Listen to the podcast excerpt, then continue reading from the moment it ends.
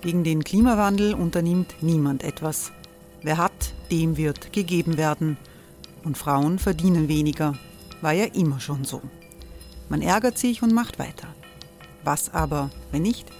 Wir haben eine Idee. Die Falter Arena macht die Bühne frei für Menschen und Projekte, die das Land verändern. Mein Name ist Eva Konzett. Ich leite das Politikressort im Falter. Und am Sonntag, den 26. Mai, veranstalten wir im Wiener Stadtsaal die nächste Falter Arena. Mit dabei unter anderem der ehemalige Politiker und Neosänger Matthias Strolz, Theresa Imre von Markter, Sonja Jöchtel von Love Politics oder Kari Ochsner von Ochsner Wärmepumpen. Machen statt jammern. Wir schauen uns an, wie das funktionieren kann. Kommen auch Sie vorbei. Alle Informationen und Tickets finden Sie unter falter.at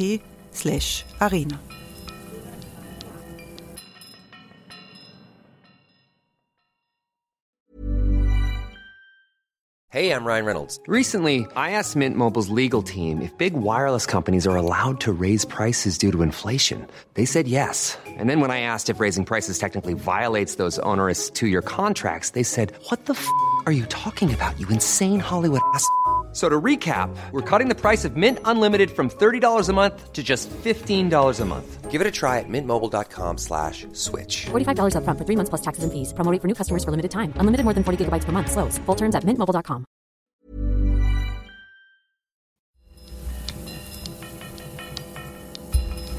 Falter Radio, der Podcast mit Raimund Löw. Sehr herzlich willkommen, meine Damen und Herren, im Falter. Soll Österreich dem Amtsgeheimnis AD sagen? Das ist das Thema unserer Runde. Brauchen wir in Österreich ein Informationsfreiheitsgesetz, wie es das in Amerika gibt und in verschiedenen europäischen Staaten? Ich freue mich, äh, eine hochrangige Runde dazu zu begrüßen äh, und äh, die ehemalige Volksanwältin und ehemalige Abgeordnete der Grünen, Theresia Steußitz. Hallo. Hallo, hallo. Ich begrüße Manfred Matzka. Willkommen. Manfred Matzka ist äh, lange Zeit Sektionschef im Bundeskanzleramt äh, gewesen. Er berät jetzt Bundeskanzlerin Bierlein. Viel zu tun? Äh, ja, natürlich. Der Gang der Dinge der Verwaltung braucht immer jemanden, der sich darum kümmert. Und wir werden darüber diskutieren, wie sehr das besser hinter dem Amtsgeheimnis zu passieren hat, wie sehr die ganze Sache durchlüftet werden soll. Ich begrüße die Chefreporterin des Falter, Nina Horacek. Hallo. Hallo. Die Forderung nach einem Informationsfreiheitsgesetz und einem Ende der Amtsverschwiegenheit, die ist vom Verein Respekt äh, erhoben worden diesen Sommer, eine Organisation, die generell für mehr Transparenz in Österreich eintritt, bei der Theresa Steußitz dabei ist, auch die Gründerin des Liberalen Forums, Heidi Schmidt und andere. Äh, Theresa Steußitz, was würde die Abschaffung des Amtsgeheimnisses ändern an der Realität in Österreich? Also jedenfalls würden wir ähm, mit Recht an den Anspruch stellen können, wir sind ein moderner Rechtsstaat, wo es auch äh, in Bezug auf Transparenz, Zugang zum Bürger, die Möglichkeiten auf Informationszugang durch die Bevölkerung insgesamt gegeben ist. Also ganz knapp. Es wäre der Eintritt wirklich, äh, was jetzt äh, Verwaltung angeht, ins 21. Jahrhundert. Sind wir aufgrund der Amtsverschwiegenheit noch nicht im 21. Jahrhundert, Manfred Matzka?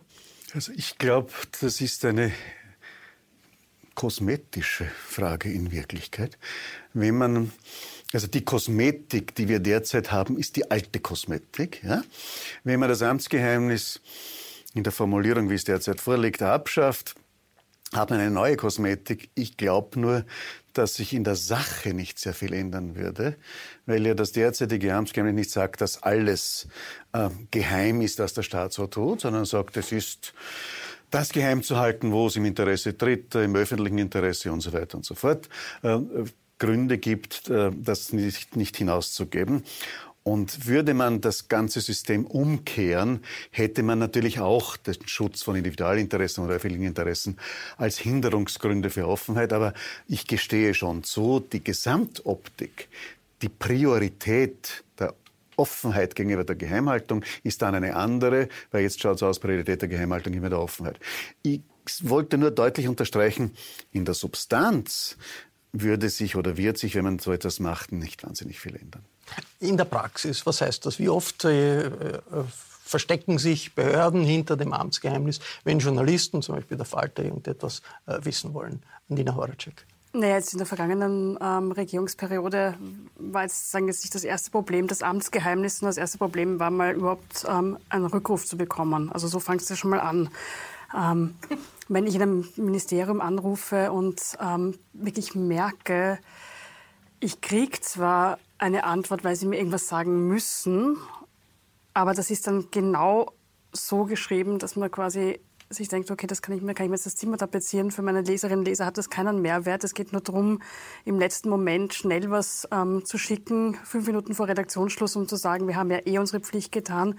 Da gab es von einigen, nicht von allen, muss man auch sagen, von einigen Ministerien doch durchaus das Bemühen, möglichst wenig zu sagen. Das war ja auch diese, ähm, dieses, was immer das jetzt war, nennen wir es mal E-Mail des ähm, damaligen äh, und jetzt ja auch noch äh, Ministeriumssprecher im Innenministerium, der gezielt gesagt hat, gewissen Medien, die aus der Sicht ähm, des damaligen Innenministers Kickel zu kritisch berichten, soll man nur mehr das ganz gesetzlich Vorgeschriebene geben und sonst keinen, keinen Deut mehr. Das war möglich äh, unter nee, den Vorgaben also wir, Ich meine, ich hatte nicht gesagt, ähm, bricht das Gesetz, sondern ähm, schau, dass die möglichst wenig erfahren und legt das Gesetz, ist auch die Frage, wie man das Gesetz auslegt, also lege es so aus, dass möglichst wenig rausgeht.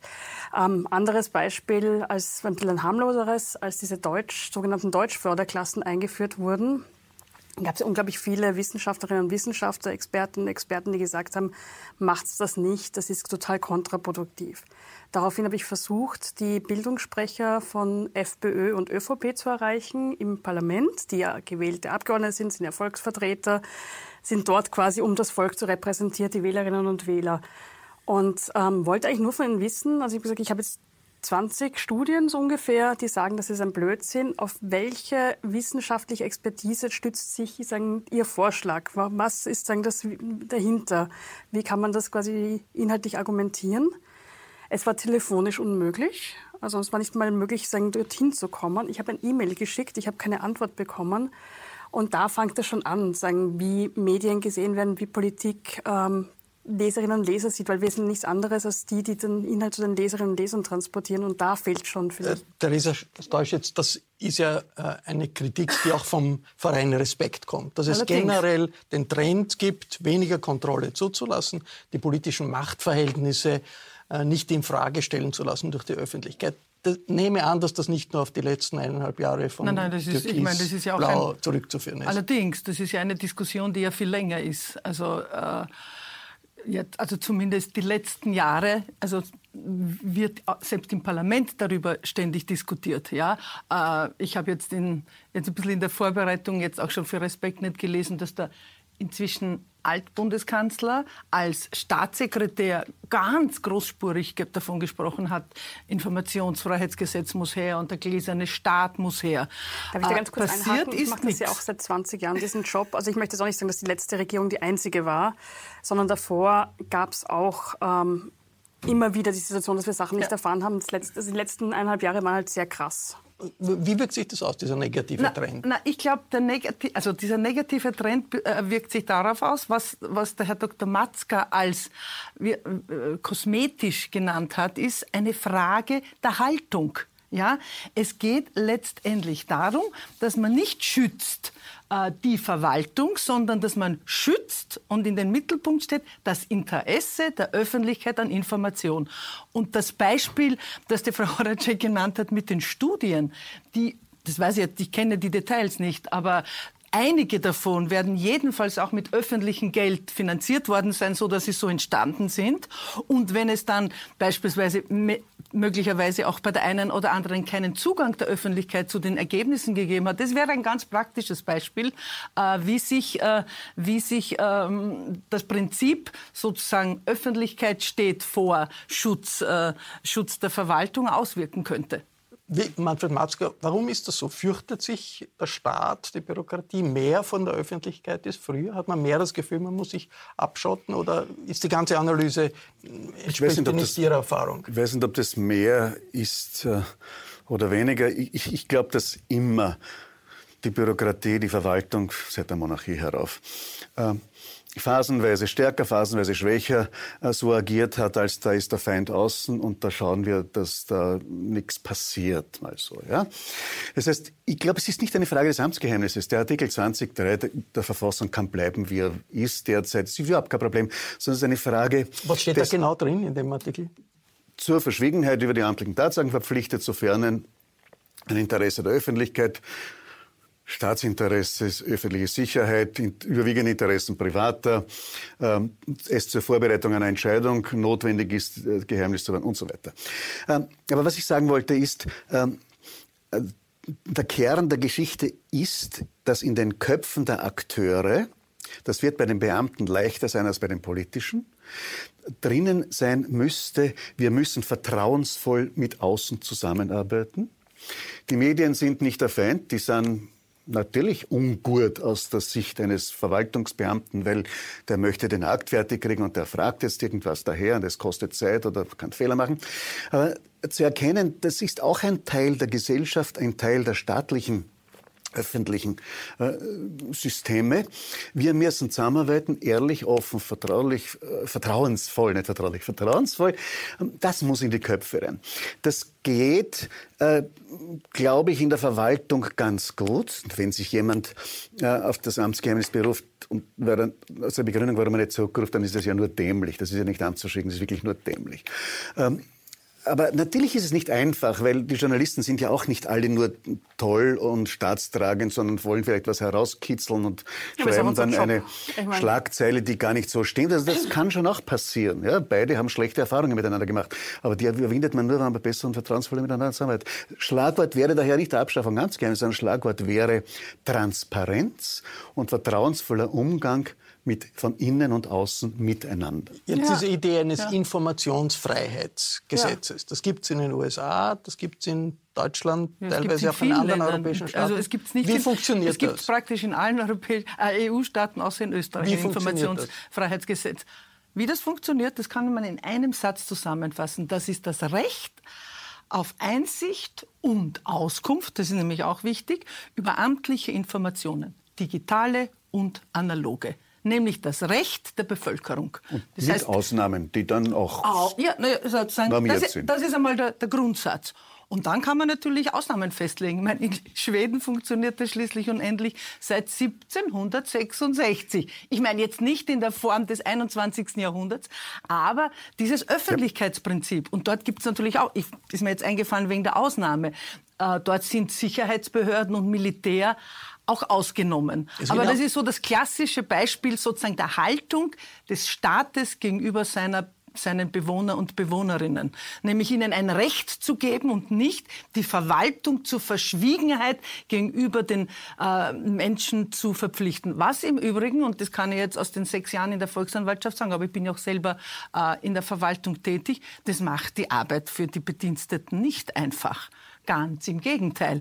Also nichts für mich Unangenehmeres hat es in der Zeit gegeben, als Menschen, die, die eine Frage hatten, etwas wissen wollen, zu sagen, es tut mir leid, dass dürfen wir, also wir heißt die Institution als solche, alle Mitarbeiterinnen einschließlich der, der Volksanwältinnen, Ihnen nicht sagen, weil das unterliegt Beispiel? der Amtsverschwiegenheit. Beispiel? Wo zum Beispiel? Ja, äh, überall dort, überall dort, äh, wo, äh, wo, wo, wo das greift, sozusagen, wo damit äh, Informationen an die Öffentlichkeit kommen, die äh, durch diese, durch, durch diese Norm nicht für die Öffentlichkeit bestimmt sind, wo, äh, wo Dritte davon betroffen sind. Sozusagen, da gilt natürlich Datenschutz, aber nicht, äh, nicht immer ist äh, das Berufen auf den Datenschutz sozusagen ein äh, jetzt also erstens gegeben und zweitens auch sinnvoll. Also das, was ich was ich ausdrücken will, ist, dass um jetzt äh, jetzt an, an Dr. Matzka anzuknüpfen. Äh, die, die, das Bestehen des Amtsgeheimnisses ja, prägt ja auch die Bevölkerung. Das, das, das, das ist Obrigkeitsstaat. Ja, das ist, das ist Maria-Theresianisches Verwaltungssystem, sozusagen immer weitergeführt bis hierher. Das, was, was, damit, was ich damit erreichen will, also jetzt spreche ich für mich und für Respektnet, warum wir das auch so in den Mittelpunkt stellen, ist, dass das ja wahnsinnig viel sozusagen mit demokratiepolitischen Willensbildung zu tun hat, dass das damit zu tun hat, dass auch der Meinungsbildungsprozess der Bevölkerung in diesen Fragen vorangeführt geführt wird. Also und letztendlich, Stichwort Transparenz, Transparenz wird sofort verknüpft mit sozusagen auch Korruptionsbekämpfung. Ja, ein moderner Rechtsstaat braucht das in meinen Augen. Also Nicht defensiv, sondern offensiv. Würde, würde, wahrscheinlich doch eine selbstbewusstere Zivilgesellschaft auch äh, unterstützen, wenn es so etwas gäbe. Ja, Und nicht das, nur Retusche sein. ja, das wäre so, äh, wobei das ja nichts äh, revolutionär Neues ist, sondern äh, man spricht ja von Governance und Governance heißt, ich binde den Bürger nicht nur als Kundschaft und als Normunterworfenen, sondern als Akteur ein in staatliche öffentliche Entscheidungen. Äh, es würde wahrscheinlich auch die, die Verwaltungsleute stärker machen. Ja? Äh, Natürlich ist es dann nicht leicht äh, zu entscheiden, kann ich noch, kann ich nicht, was kann ich sagen, was kann ich nicht sagen, aber die können das schon, ja, und die sollen auch diese Verantwortung tragen. Ich möchte jetzt nur, ich sag's schnodrig, die Maria Therese ein bisschen in Schutz nehmen, die ist nicht alleine schuld daran. Ich glaube, zwei, es gibt zwei kulturelle Faktoren. Es hat ja auch mit Kultur zu tun in uns. Das Amtsgeheimnis gilt ja nicht nur für die Ämter, sondern auch privat. Wer sagt in Österreich schon, wie viel er verdient? Ja, ja. Jeder hat das Amtsgeheimnis, ich sage nicht, wie viel ich verdiene. Ähm, vielleicht hängt das mit zwei Faktoren historischer Natur Natur zusammen in diesem Lande. Erstens Josephinismus. Wir machen das schon für euch. Ihr braucht euch nicht darum kümmern, wie und was und warum. Seid zufrieden, wir machen das schon für euch und aus dem aus. Und zweitens der Katholizismus des Beichtstuhls. Äh, und das könnte der Unterschied sein zu den nördlichen, nördlichen Nordstaaten, zu den evangelischen, wo das überhaupt kein Problem ist. Das eigene Einkommen nicht, genauso wenig wie die staatlichen Informationen. Also, Vielleicht gibt es protestantisch und katholisch da auch einen also, also wenn wir eine Schlagzeile jetzt machen, nach, dieser Diskussion Manfred Matzka für Abschaffung des, äh, der Amtsverschwiegenheit und Einführung eines Informationsfreiheitsgesetzes als Kultursprung ins 21. Jahrhundert, wäre das ganz falsch? Der erste Teil des Satzes ist schon falsch, weil ich sage, das können wir schon lassen, das Amtsgeheimnis. Aber ein Informationsfreiheitsgesetz ist trotzdem gut. Transparenz und Kooperation zwischen staatlicher Verwaltung einerseits und Bürger-Medien andererseits, das gehört gut organisiert auf der Basis von Gleichheit und ja. Augenhöhe. Nina Horacek, wie würde das die Praxis, das journalistische Praxis verändern? Naja, es wird sicher leichter machen, weil wir mehr erfahren könnten. Und zwar nicht, weil wir irgendwie hintenrum was gesteckt bekommen müssen, sondern weil wir einfach reinschauen können. Es wird vielleicht auch eine Hoffnung sozusagen, wenn es mal kommen sollte in Österreich, ähm, dass es auch den Leuten das Gefühl gibt, sie können, sie sind Teil davon. Also wenn man nichts mhm. erfahren kann, dann denkt man, okay, das machen halt die, das hat nichts mit mir zu tun. Das würde quasi auch, glaube ich. Ähm ja, ich hätte eine Frage an die Frau Horacek, nur muss ein bisschen provozieren. Zusammenhang Amtsgeheimnis, Redaktionsgeheimnis ist eine Diskussion über die Redaktionsgeheimnisgeschichte auch was Vernünftiges ist das auch zu sind natürlich nicht Teil des Staates. Ja, nein, nein, sind nicht Teil des Staates, aber Medien ist eine vierte Gewalt im Staat, sagt man. Jetzt, Sollte ich will das jetzt nicht zurückspielen. Ich meine die Frage ehrlich, Frage, ja, ganz ehrlich. kann man auch ehrlich beantworten. Also ich denke zum einen, ich sage nicht, dass alles transparent sein muss, der gesamte Staat. Ich glaube, dass auch ein Staat... Hey, it's Ryan Reynolds and I'm here with Keith, co-star of my upcoming film If, only in theaters May 17th. Do you want to tell people the big news? All right, I'll do it. Sign up now and you'll get unlimited for $15 a month in six months of Paramount Plus Essential Plan on us. Mintmobile.com slash switch. Upfront payment of $45 equivalent to $15 per month. Unlimited over 40 gigabytes per month. Face lower speeds. Videos at 480p. Active Mint customers by 531.24 get six months of Paramount Plus Essential Plan. Auto renews after six months. Offer ends May 31st, 2024. Separate Paramount Plus registration required. Terms and conditions apply if rated PG. Sagen Orte braucht, die nicht transparent sind. Und das ist auch gut so. Ich sage mir zum Beispiel niemals fordern, keine Ahnung, ich möchte eine ähm, YouTube-Übertragung von jedem Ministerrat haben. Ich finde, es muss einfach Orte geben, wo man einfach vertraulich reden kann. Ähm, auch in der Diplomatie bringt es nichts, wenn man sagt, das ist irgendwie, also jeder Zettel, den der Bundespräsident in der Hand hat oder der Bundeskanzler muss quasi gleich oder gescannt werden. Oder jeder EU-Gipfel muss öffentlich ja, laufen. Also das ist ja nicht der Punkt, sondern es geht einfach um, also und ich würde mal sagen, dass ähm, ich meine, das Redaktionsgeheimnis ist natürlich total wichtig. Ähm, wir haben eine Verantwortung. Wir haben eine Verantwortung für unsere Informatinnen und Informanten. Wir haben ja auch Pflichten. Es ist ja nicht so, dass wir jetzt sagen können, Halali, ähm, Redaktionsgeheimnis, wir schreiben irgendwas und keiner darf nachschauen. So ist es ja nicht. Jeder kann ja auch klagen. Und ich kann dann nicht vor Gericht sagen, ich habe zwar gesagt, der Herr Müller ist ein Trottel, aber ich berufe mich jetzt aufs Redaktionsgeheimnis und sage nicht, woher ich das weiß. Also funktioniert nicht. So gesehen ähm, sehe ich ähm, im Redaktionsgeheimnis jetzt nicht das große Problem.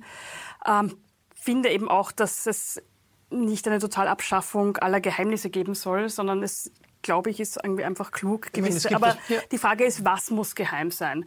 Und ich finde zum Beispiel, dass wenn ein Ministerium eine Studie macht und dann ja. kommt bei der Studie raus, ähm, die, das Ergebnis stimmt aber nicht mit dem überein, was der Herr Minister super findet und dann landet die für zehn Jahre in der Schublade. Und hat es gegeben, sowas gegeben? Natürlich gibt es das immer wieder. Also aber in diese Schublade kommen wir nicht dran, außer zufällig, ähm, weiß nicht, die Putzfrau macht ein Handyfoto davon. Und also bös gesagt, ähm, nichts gegen die Putzfrauen, die sind auch sehr loyal, aber das kann einfach nicht sein. Und ich finde, da muss einfach, das wird auch was verändern, weil wenn man dann nicht die Möglichkeit hat, ähm, das irgendwie unangenehme Sachen einfach zu vergraben, dann ändert man vielleicht irgendwie die Politik auch in die Richtung, wo man sagt, okay, ich dachte das, aber jetzt hat die Studie belegt, ähm, jetzt müssen wir wieder mal nachjustieren. Das wäre nicht schlecht. Meine, in Amerika gibt es den Freedom of Information Act, ein ganz wichtiges Gesetz, und da gibt es eigene Anwälte, die spezialisiert darauf sind, jetzt äh, aus der Zivilgesellschaft, ja. von Bürgerrechtsorganisationen Anfragen zu stellen, genauso wie das nach amerikanischem Recht erforderlich ist. Und nach einer bestimmten Zeit muss die Behörde antworten.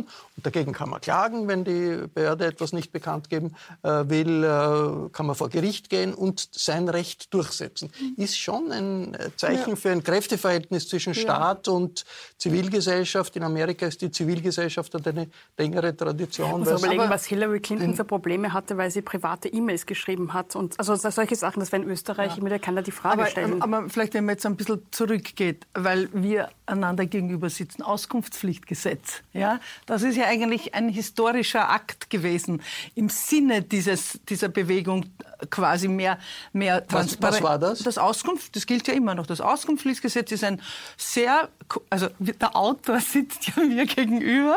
Äh, Gibt das damals Recht, ist, kurz, ist kurz, bündig äh, und jeder versteht Wann wurde es. das eingeführt? 87 oder 6, so irgendwas, oder? Ich wollte gerade sagen, in den ja. späten 80er Jahren. Ja, ja, ja, na, ja also das war damals eigentlich epochal. Seither hat sich relativ wenig getan. Und damals habe ich habe ich das da so empfunden, so empfinde ich es heute noch. Damals war das genau das, dass man einen Schritt weggegangen ist und sagt, der Bürger ist nicht untertan, sondern der Beamte äh, ist, äh, ist angewiesen oder die Behörde ist ist ja dazu da, um der Bevölkerung jetzt zu dienen, ihr zur Verfügung zu stellen, um dieses, um dieses Verhältnis zwischen Obrigkeit und, äh, und Bevölkerung auch zu erklären. Also das ist immer noch heute ein modernes Gesetz. Allerdings bringt es nicht das, was Freedom of Information Act beispielsweise in den USA bringt. Oder die Haltung, äh, die, und das ist, da gebe ich also jetzt dir vollkommen recht,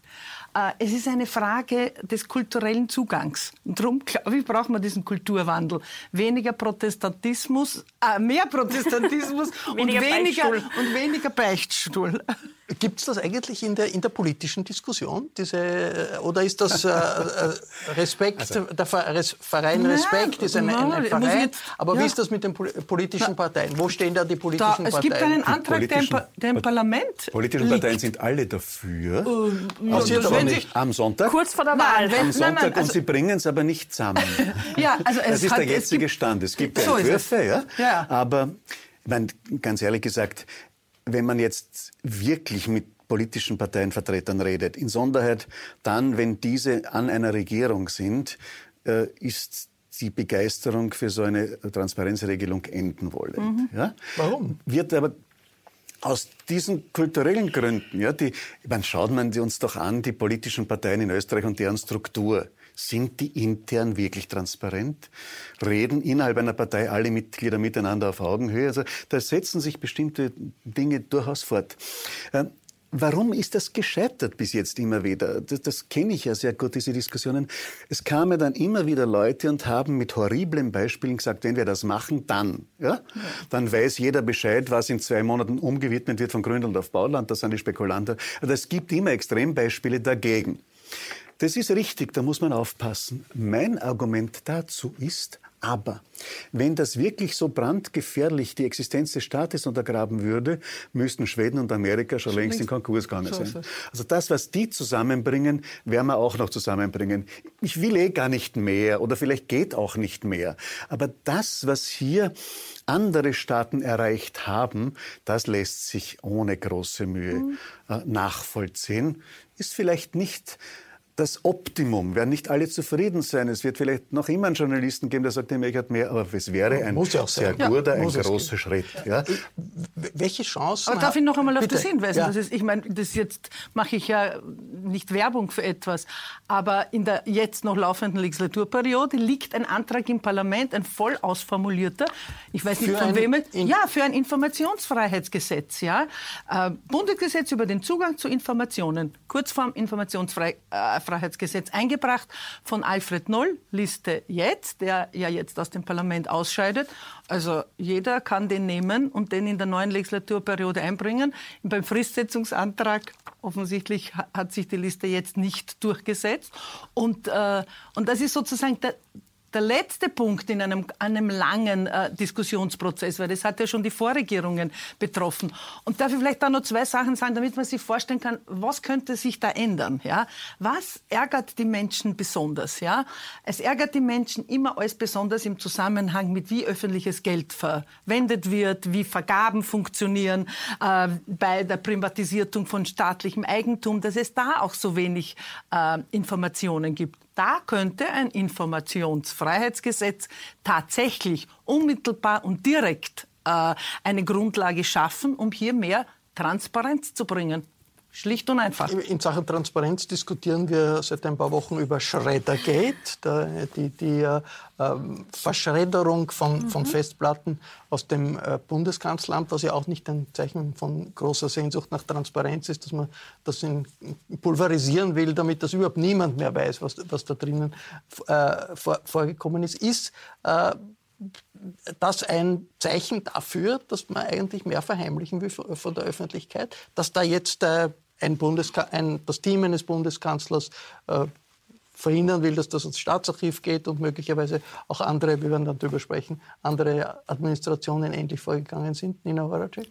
Also, dass andere Administrationen so vorgegangen sind, dass ein Mitarbeiter ähm, eines Ministeriums laut eigenen Aussagen, ohne dass er weiß, wer ihm diesen Auftrag gegeben hat, ähm, diese Festplatten nimmt und sie dreimal, also seiner privaten ähm, Zerstörungsfirma oder wie man das nennen mag, ähm, Aktenvernichtungsfirma fährt und das, diese Geräte bzw. die Brösel der Geräte dreimal in diesen Schredderer reinwirft, bis wirklich nur mehr Staub da ist und ein Staub dann am Karton noch nach Hause oder wo immer hinträgt, damit ja niemand aus dem Bröselchen noch was raussaugen kann.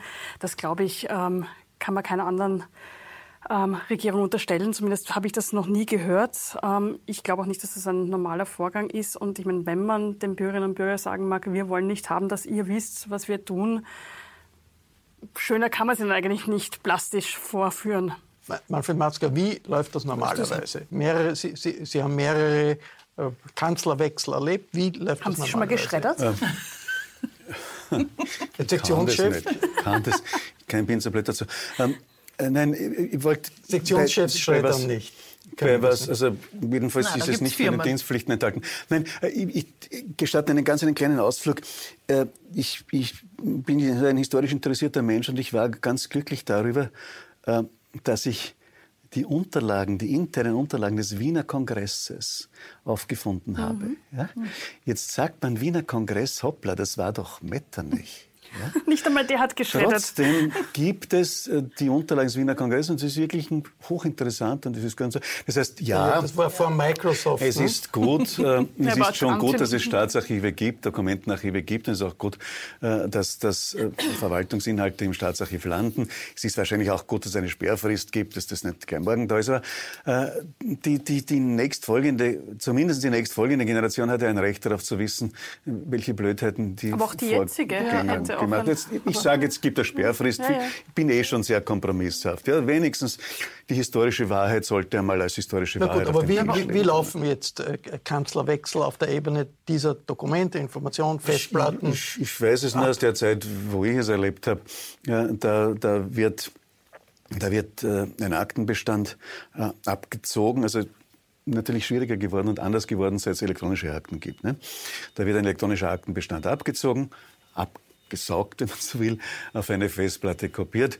Ähm, die privaten Mails, herzlichen Grüße zum Geburtstag natürlich nicht. Also das gibt es jemanden, der das auseinandertrennt und unterscheidet.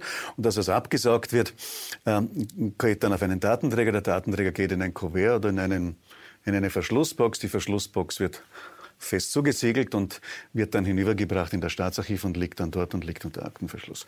Das, ist, äh, das war der Vorgang, wie er, wie er, wie er eigentlich immer gelaufen also ist. mit einem Stick ich habe die, Laptop ich oder habe die, Drucker.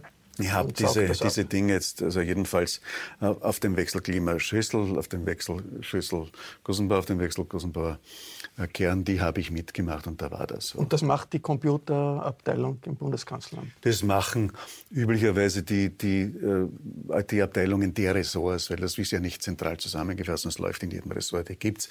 Die haben auch diese Blechkisten, äh, wo man das gut einsperren kann und, und machen das. Und offensichtlich auch, in, auch in, beim Wechsel von Kern zu kurz ist es auch zu einem Verschreddern gekommen, aber einem da, offiziellen Verschreddern. Da habe ich nicht mehr Informationsstand als ihr weil da war ich Schon in Pension.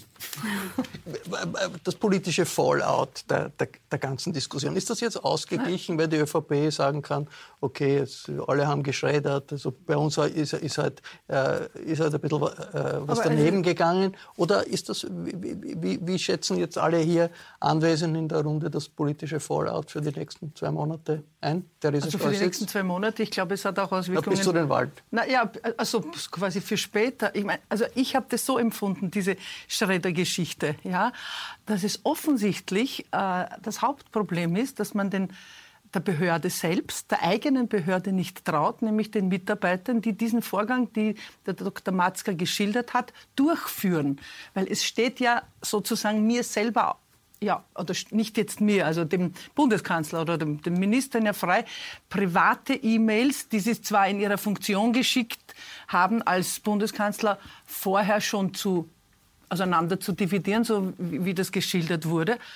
Aber dass es Dinge gibt, ja, äh, die auf diesen Festplatten waren, die überhaupt nie jemand zu hören oder zu sehen bekommen soll, das ist ja offensichtlich evident, weil sonst bräuchte ich ja nicht das Misstrauen, äh, quasi jenen zu vertrauen, deren Aufgabe es ist, gesetzeskonform diese Dinge zu regeln. Weil schließlich gibt es in Österreich ein Archivgesetz, an dem es sehr viel, äh, sehr viel Kritik gibt, ob, seiner, ob seines mangelnden äh, quasi ähm, sein Mangel nicht Durchführung, sondern seiner zu wenig Biss, zu, zu wenig Biss oder sozusagen nicht präzis genug. Und insofern meine ich, dass uns das weiter beschäftigen wird, weil wenn wir ein Archivgesetz haben, das irgendwo sozusagen Lücken hinterlässt, ja, die dann nicht ahndbar sind bei einer, bei einer Durchführung, dann muss man das ändern. Und dann muss man das präzisieren. Nämlich im Sinne von, dass es jetzt halt auch Festplatten gibt und nicht nur Papierakten, die man ins Staatsarchiv bringt. Ja, vielleicht vielleicht äh, hat auch das einen positiven Effekt, glaubt auch aus einem Fortschritt der Menschheit. äh, wenn klar ist, äh, was ich hier mache, geht mal ins Archiv und irgendwer wird mal das anschauen können. Das bedeutet ja auch was für meine eigene Aktivität beim Akt selber. Ich ist das, was ich hier hineinschreibe, ist das, was ich an Argumenten verwende, ist das, was ich tue, so, dass äh, es ordentlich, sauber, nicht kriminell, äh, anständig, ich habe keine anderen Vokabeln ist. Ja. Es kann jetzt so sein, dass andere extrem dagegen sind, weil es in ihren Augen politisch falsch ist oder so nicht gemacht werden darf. Ist diskutierbar. Ja. Aber äh, ist es jedenfalls über der Schwelle dessen, wenn man sagt, du bist mein Gegner, ich mag dich nicht, ich mag das nicht, was du willst, ich will deine Ziele nicht, aber du hast es so gemacht, dass man ein Vertrauen darin haben kann, es ist ordentlich gemacht worden. Ja. Vor diesem moralischen Anspruch stehend bei jedem Akt kann eigentlich Verwalten und Regieren nur besser aber werden. Da, da, aber genau da frage ich mich dann, warum geht man mit einem falschen Namen und fünf Festplatten also. wohin und schreddert die? Weil dann glaube ich, kann das nicht übereinstimmen mit dem, ähm, was Sie gerade geschildert haben, was der Idealzustand war. Ähm, wir werden es nicht mehr erfahren, die Brösel schweigen. Aber es gibt natürlich auch Leute, die das wissen. Und das bedeutet, das wird wahrscheinlich äh, ein Thema bleiben, auch über Aber da äh, den Sommer sagen, und über weil, die Sommerzeit. Weil hinaus. die Zuhörerinnen und Zuschauerinnen sich ja unter Akt etwas anderes offensichtlich vorstellen, als jetzt gemeint ist. Hier sind meine ich, nicht Akten in dem Sinn, wie man sie kennt, geschreddert worden, mhm. sondern vermute irgendwelche Fotos, Listen, Filme, Aufzeichnungen, die nicht in unserem behördlichen oder amtlichen Sinn als Akt zu verstehen sondern die im politischen Leben eine Dokumente, Rolle gespielt, die, die, die es auf diesen Datenträgern gegeben hat. Also um und sicher nicht Akten. Nein, aber Dokumente, wo irgendwer, klassische wo irgendwer gesagt Dokumente, hat, ja. die sind so, die tun wir weg. Ja, natürlich. Ja, das ja, wollen wir nicht die, haben, dass das irgendwer sieht. Darum bleibt das ein politisches Thema. Das war eine Runde über Akten, über Amtsgeheimnis, über Informationsfreiheit und noch ein paar andere Fragen mehr. Ich bedanke mich bei den Teilnehmerinnen, dem Teilnehmer hier im Podcaststudio des Falter. Es ist ja interessant, vieles, was eigentlich nach Meinung der Amtsträger geheim bleiben sollte, findet dann doch immer wieder seinen Weg in die Presse, zum Beispiel in den Falter. Wenn Sie keine Enthüllung verpassen wollen, dann empfehle ich ein Abonnement des Falter. Ein Falter-Abo können Sie auch im Internet bestellen. Das geht über die Internetadresse abo.falter.at.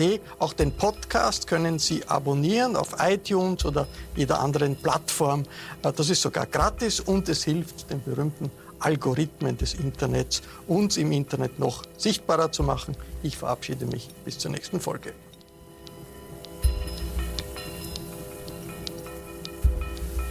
Sie hörten das Falterradio, den Podcast mit Raimund Löw.